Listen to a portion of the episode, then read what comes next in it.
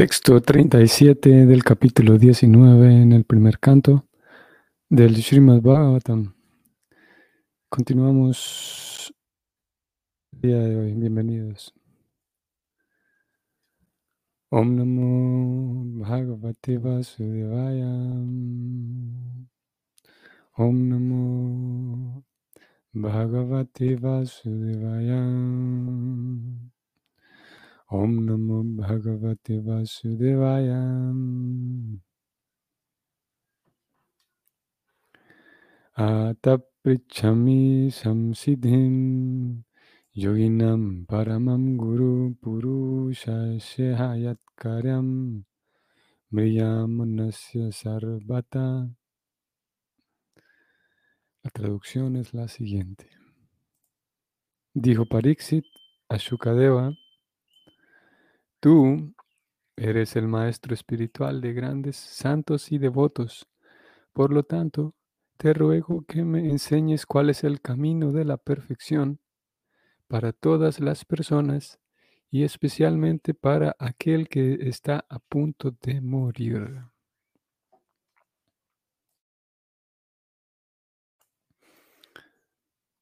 Bueno, como, como dijimos hace unos días, esta pregunta que él plantea aquí o, este pedido que hace es la misma pregunta que, que presentó ante los, los sabios que ya estaban reunidos con él.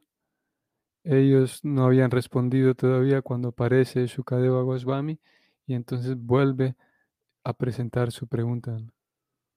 ¿Cuál es el máximo deber y, eh, y cuál es el deber de una persona que está a punto de morir, como lo vimos? Vamos al comentario de Prabhupada, que es el siguiente. A menos que uno esté muy ansioso de indagar acerca del camino de la perfección, no hay necesidad de acudir a un maestro espiritual. El maestro espiritual no es una especie de adorno para la gente casada por lo común, el materialista que quiere entrar a, la moda, eh, perdón, estar a la moda, ocupa a un supuesto maestro espiritual sin beneficio alguno.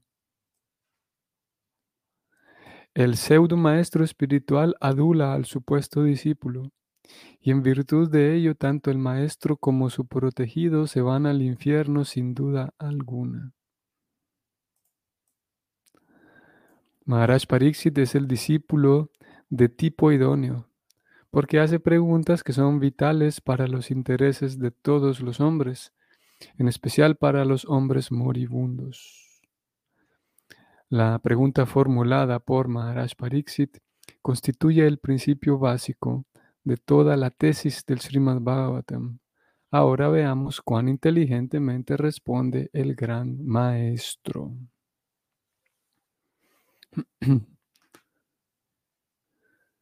Ok.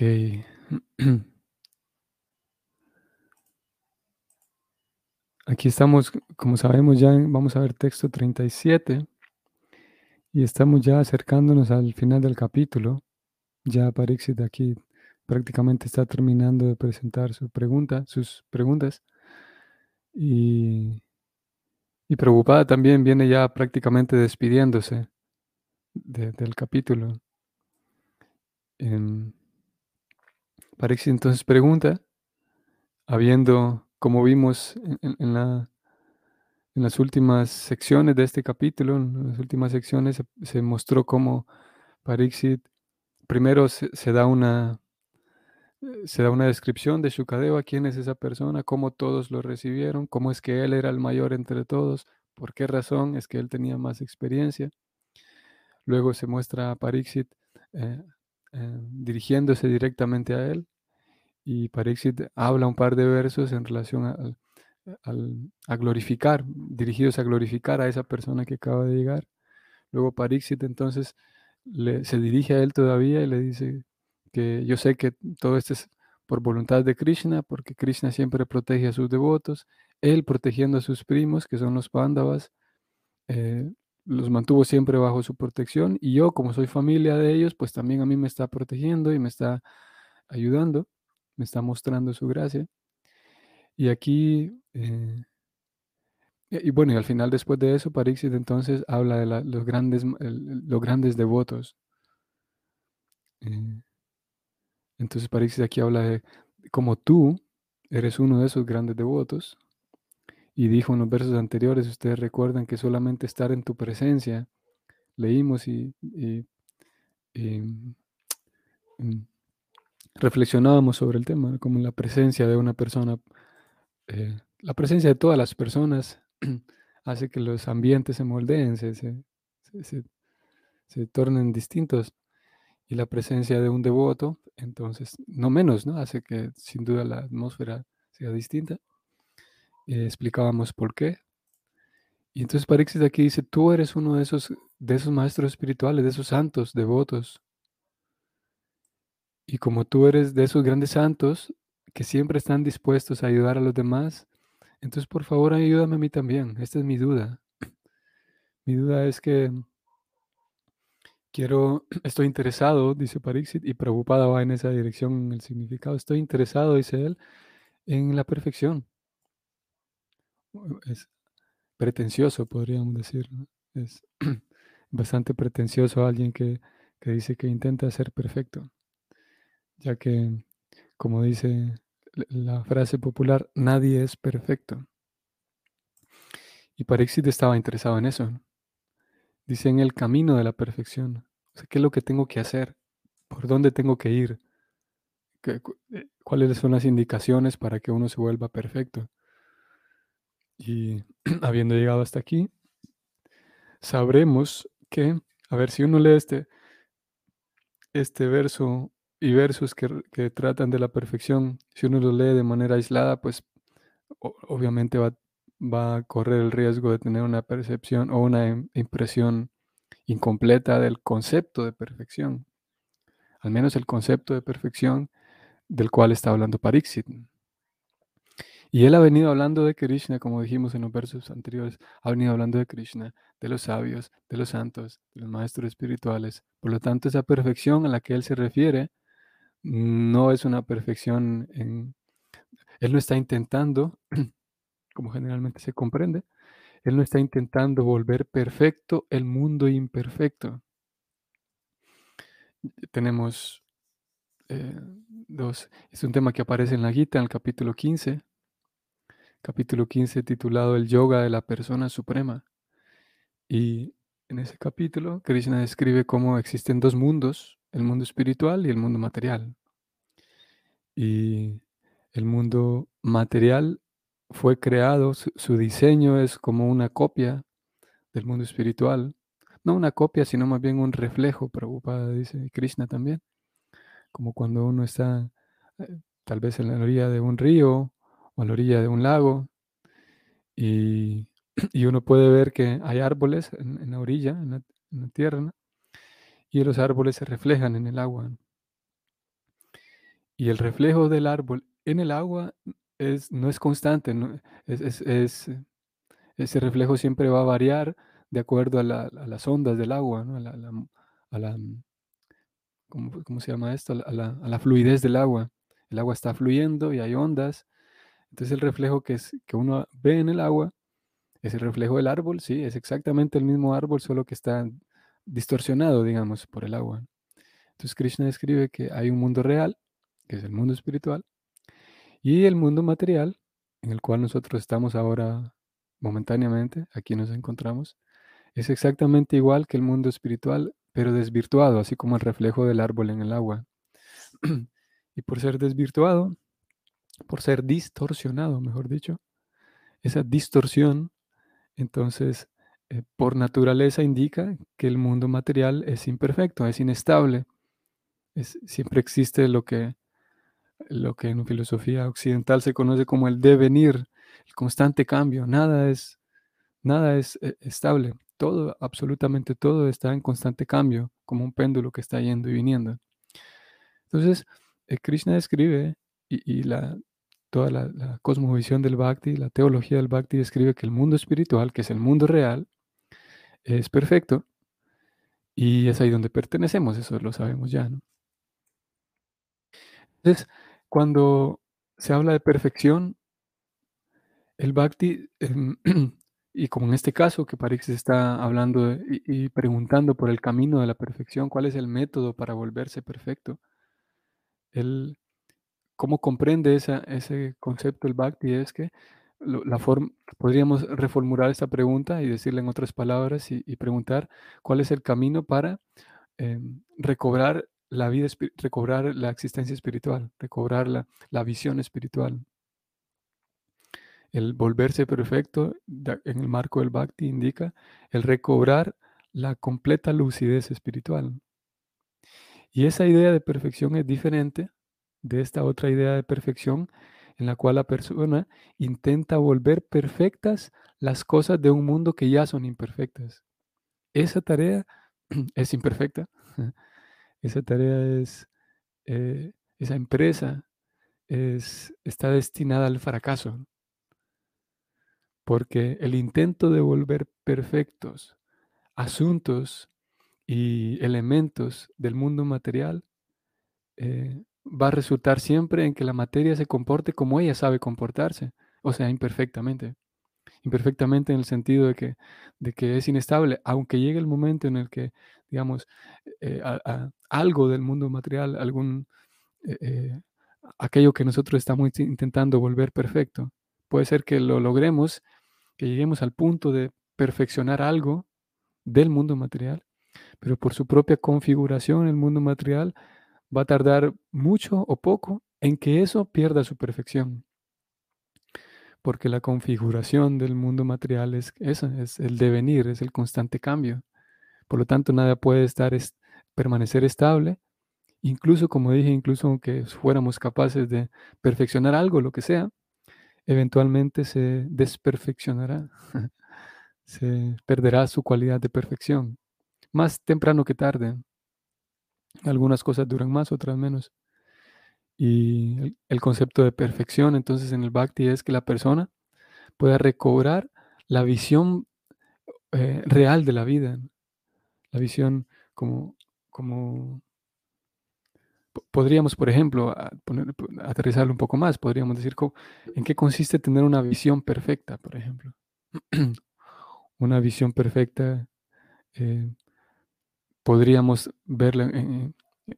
podríamos intentar perfeccionar la visión dentro del marco del bhakti, que es perfeccionar la visión, la forma en la que yo veo las cosas, la forma en la que yo comprendo las cosas.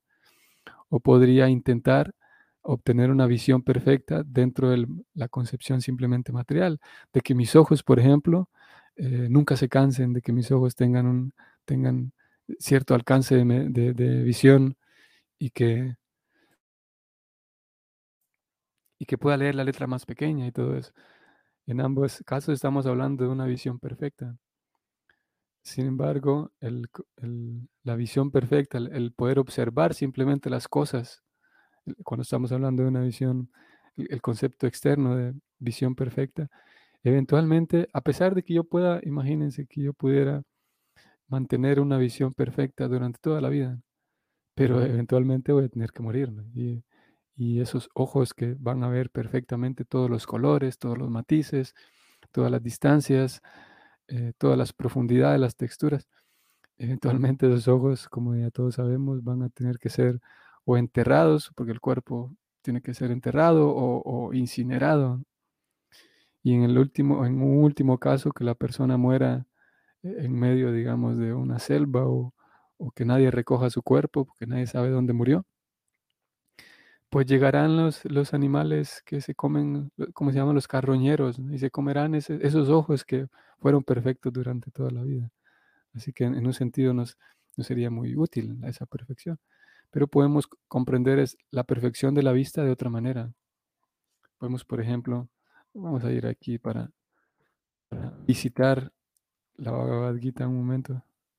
Vamos a ir a Gita 4.24. Mm, vamos a ir primero mejor al 9.16, donde Krishna habla del conocimiento trascendental y vamos a tener nada más un, vamos a echar un vistazo algo que Krishna dice en relación a la, a la visión. Krishna dice que yo soy, dice Krishna, el ritual.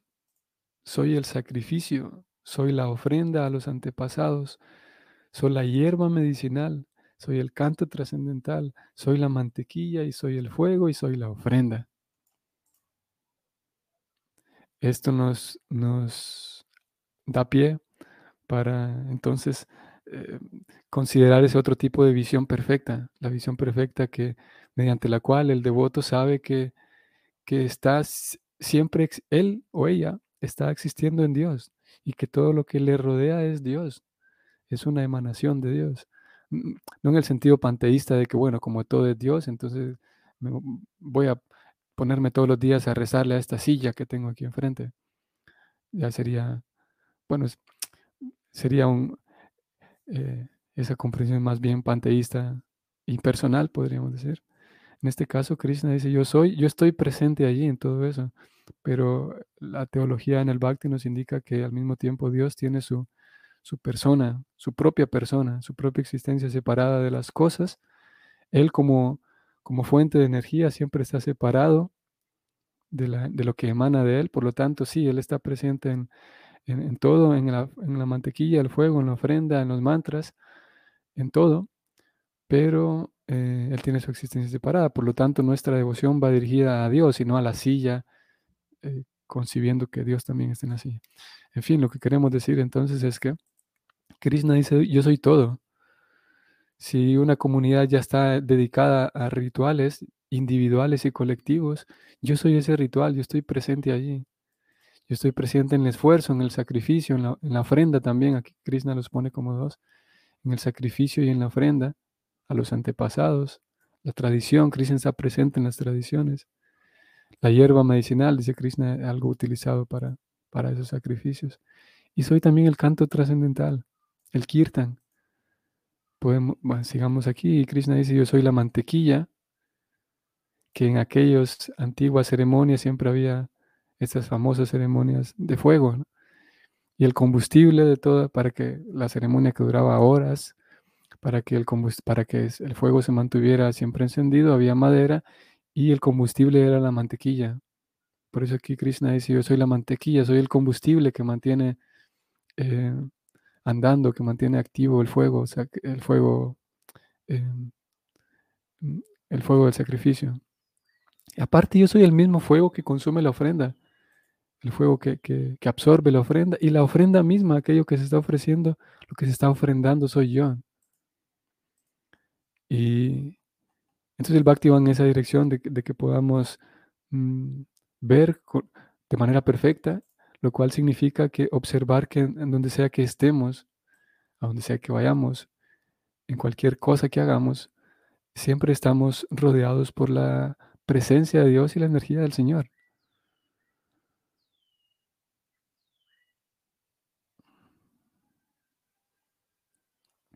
Vamos a ver ahora del 7.14.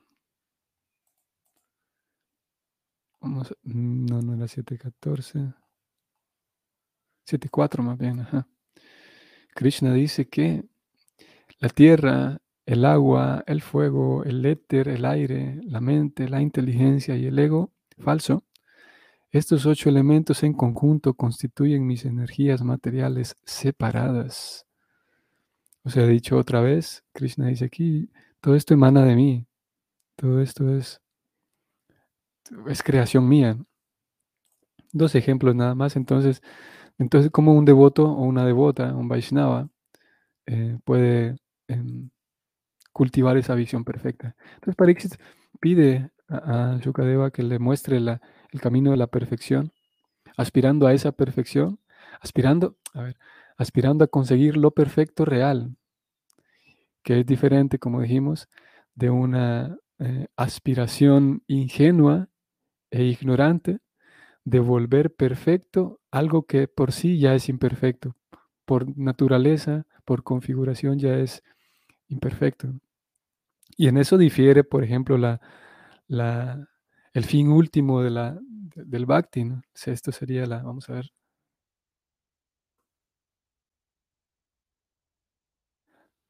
la teleología, que, estudia el fin último de las cosas. Y el fin último del bhakti, por ejemplo, es que el alma, como lo decimos casi prácticamente todos los días, que el alma pueda volver a casa. Volver a casa, que sin, ese volver a casa tiene dos, dos pasos, así en general. Y el primero de los pasos es incluso antes de que el alma salga del mundo material, incluso antes de que la persona muera, digamos, en, esta propia vida, en esta vida actual, la persona puede reconectarse con la vida espiritual, a lo que las escrituras llaman en, en un concepto técnico un jivan mukta, o sea, un alma liberada, a pesar de que tiene, tiene que seguir pagando cuentas y a pesar de que tiene que seguir eh, ejercitándose, a pesar de que tiene que seguir em, eh, alimentándose, la persona vive dentro del cuerpo material todavía, pero es un jivan mukta, un alma liberada, porque tiene una visión perfecta, porque como dijimos ayer, esa, esa persona, su capacidad de respirar, su capacidad de, pensar, su capacidad de caminar, todas sus capacidades intelectuales y físicas son una ofrenda a Dios. Aprendió ya, como aquí Parixit dijo, aprendió ya el camino de la perfección. En cada cosa que hace esa persona, él y ella misma es una ofrenda a Dios. Se vuelve, toda la vida misma se vuelve una, como una danza en ofrenda a Dios, cada, cada paso. Es lo que dicen las escrituras del mundo espiritual, que, que cada, cada paso es una danza, una danza en ofrenda a Dios. Y, y, cada palabra es un canto. todas las conversaciones son, son música agradable al oído, porque, claro, no, necesariamente, no de manera literal es que el devoto vive bailando o danzando, sino en el sentido perfecto de que cada paso, cada, cada acción que la persona realiza aprendió ya ese arte de ofrendar todo a Krishna, por lo tanto sus pensamientos, sus ideas, sus conversaciones, sus reflexiones, sus recuerdos, eh, todos ellos alimentan la comunión con Dios. Y por esa razón entonces la persona vive liberada. Y ese es el primer estado. Y el segundo estado es cuando la persona por fin llega al momento en el que eh, el cuerpo material llega a su fin, entonces la persona muere a lo que conocemos y llamamos comúnmente como la muerte, entonces la persona vuelve al mundo espiritual. Y ahí por fin entonces trasciende la, naturaleza material y vuelve al mundo espiritual. Si la persona aún no, si el alma aún no está lista para volver al mundo espiritual, entonces muere. Todavía no trasciende el mundo material, sino que simplemente va y pasa a otro cuerpo. Eh, eh, experimenta y pasa por ese momento de la muerte, deja el, eh, cuerpo actual y entra a otro cuerpo. Todavía no es capaz de trascender la naturaleza material. ¿Y qué pasa con ese Jivan Mukta? Voy a compartirles el verso que ayer lo dejamos. Eh, mm, no lo pudimos localizar, ahora sí lo tengo aquí a mano. Ese Jivan Mukta, esos grandes devotos, eh, como decíamos, son ellos mismos toda su propia persona es una ofrenda constante a Dios. Es una ofrenda eh, no solamente constante, sino también una ofrenda sabia. Saben muy bien cómo mantenerse en ese vínculo constante, gracias a que tienen, el, como ayer leíamos y decíamos, uno de los requisitos para volverse uno una ofrenda constante a Dios es que uno necesita la guía, la inspiración y el ejemplo de un maestro espiritual que él haya logrado eso también. Encontramos entonces aquí este verso, Chaitanya Charitamrita Madhya Lila, capítulo 20, texto 57. El verso dice así: Vavat vida bhagavatas tirta bhuta swayam pravo tirti kurvanti tirtanim swantastenagada brita. El verso dice así: los santos de tu categoría son en sí mismos lugares de peregrinación. A causa de su pureza, son compañeros constantes del Señor y por lo tanto pueden purificar incluso los lugares de peregrinación. Que también hace unos días leímos de, acerca de los lugares de peregrinación. En este caso, lo que venimos a buscar es algo que que Prabhupada menciona hacia el final, que vale la pena leer todo este verso, todo este comentario de Prabhupada.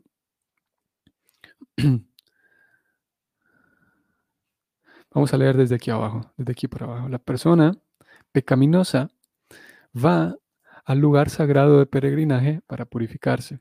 En los lugares sagrados hay muchas personas santas y muchos templos del Señor Vishnu. Sin embargo, el lugar sagrado se infecta con los pecados de tantos visitantes. Se infecta. Cuando un devoto avanzado va a un lugar sagrado, neutraliza todos los pecados de los peregrinos. Esa es la razón por la que Maharaj Yudhishthira se dirigió a Vidura con estas palabras. Y específicamente esto es lo que venimos a buscar. Vean lo que dice aquí Prabhupada. El devoto avanzado lleva al Señor Vishnu en el corazón. Claro que antes de seguir leyendo, sabemos que Krishna está en el corazón de todos. La diferencia aquí, lo que Prabhupada está diciendo es que el devoto es consciente de esa presencia y vive en comunión con esa presencia de Dios en el corazón. Vive en una, no solamente sabe que Dios está en mi corazón, sino no como una cuestión teórica, sino como algo vívido e integrado a su vida. Y como Dios está en el corazón, Él mismo se vuelve una ofrenda a Dios en mi corazón. Sigo leyendo. El devoto avanzado lleva al Señor Vishnu en el corazón. Y por lo tanto es un templo en movimiento. Y un Vishnu en movimiento. Vean qué interesante. Muy explícito, preocupada como lo dice. El devoto avanzado no necesita ir a lugares sagrados, pues ahí donde él se encuentre es un lugar sagrado. en relación con esto, Narotama Dasatakura dice lo siguiente. Tirta yatra parishrama que va la manera Brahma. Visitar lugares sagrados no es más que otra forma de confusión. El devoto avanzado no necesita ir a los lugares sagrados, pero aún así lo hace. ¿Cuál es la razón? La respuesta es que va simplemente a purificar el lugar.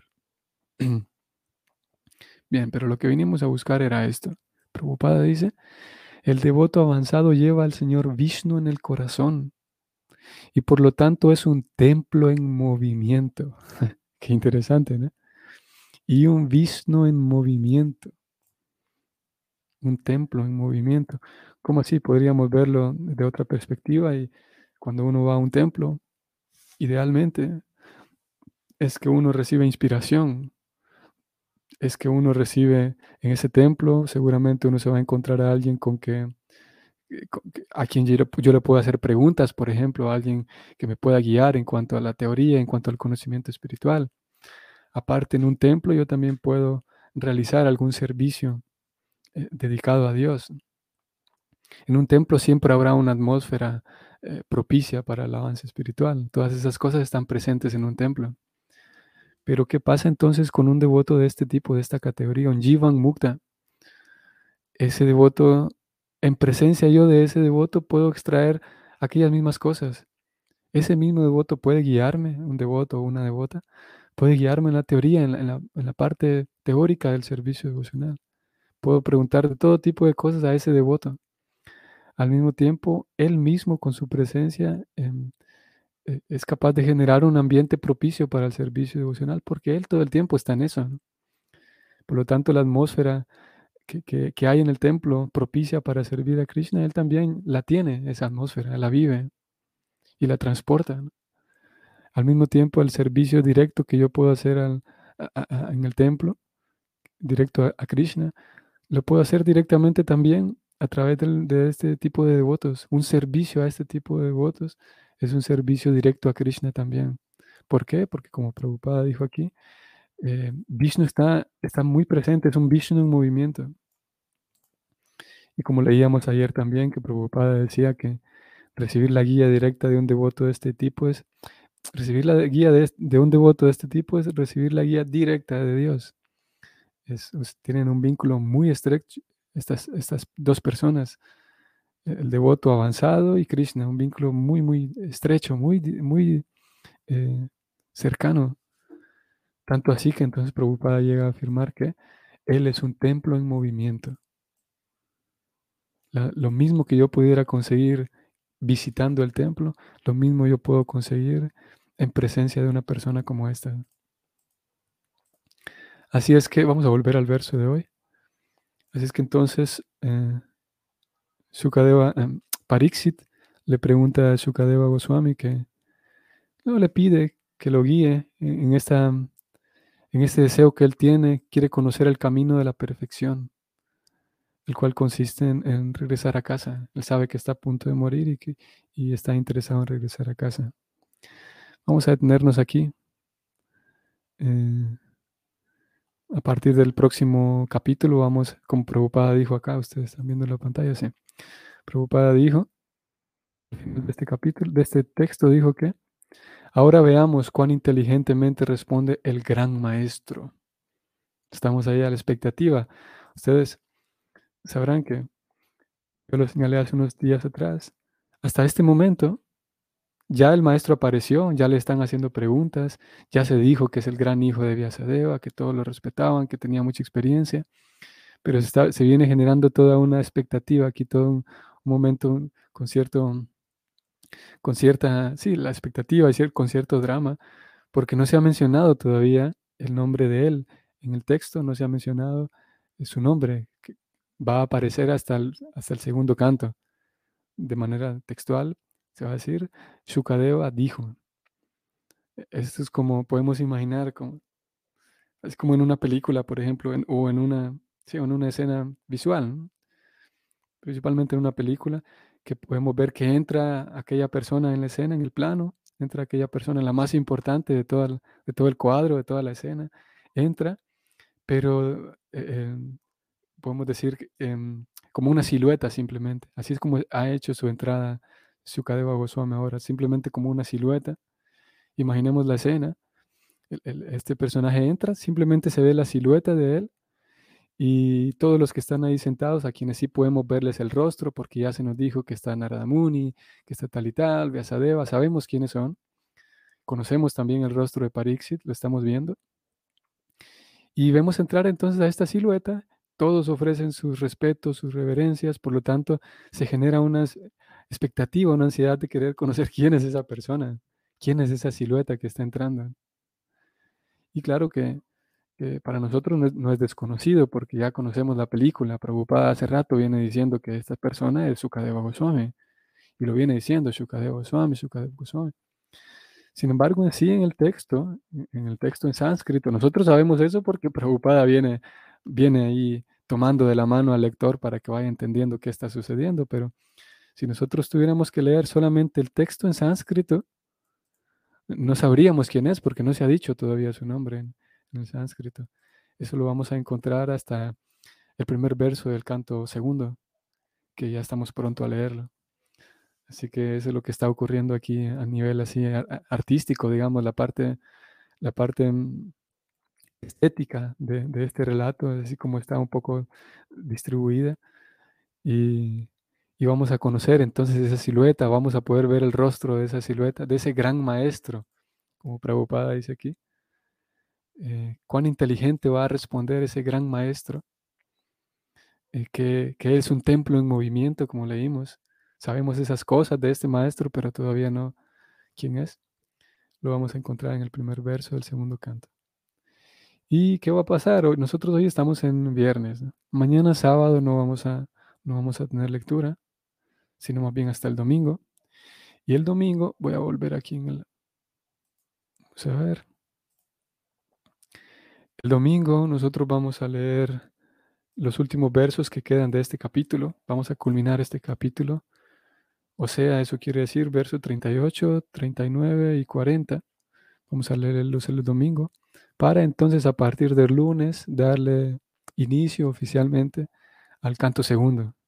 Es un, la verdad es un, gran logro, un, una, sí, un gran logro poder terminar este capítulo. Bueno, falta todavía estos últimos versos, pero será un gran logro iniciar el lunes con el segundo canto, porque además el lunes también inicia el, mes de Damodar, el, ¿cómo se llama?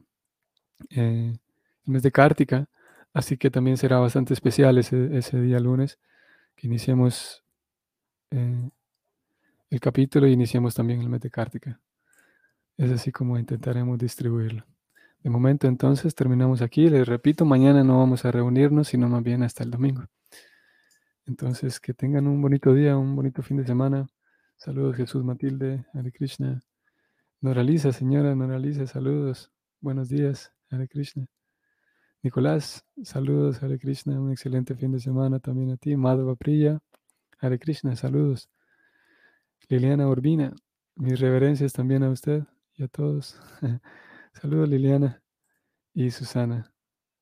Saludos Susana también, Hare Krishna. Entonces, que tengan un bonito día y hasta mañana.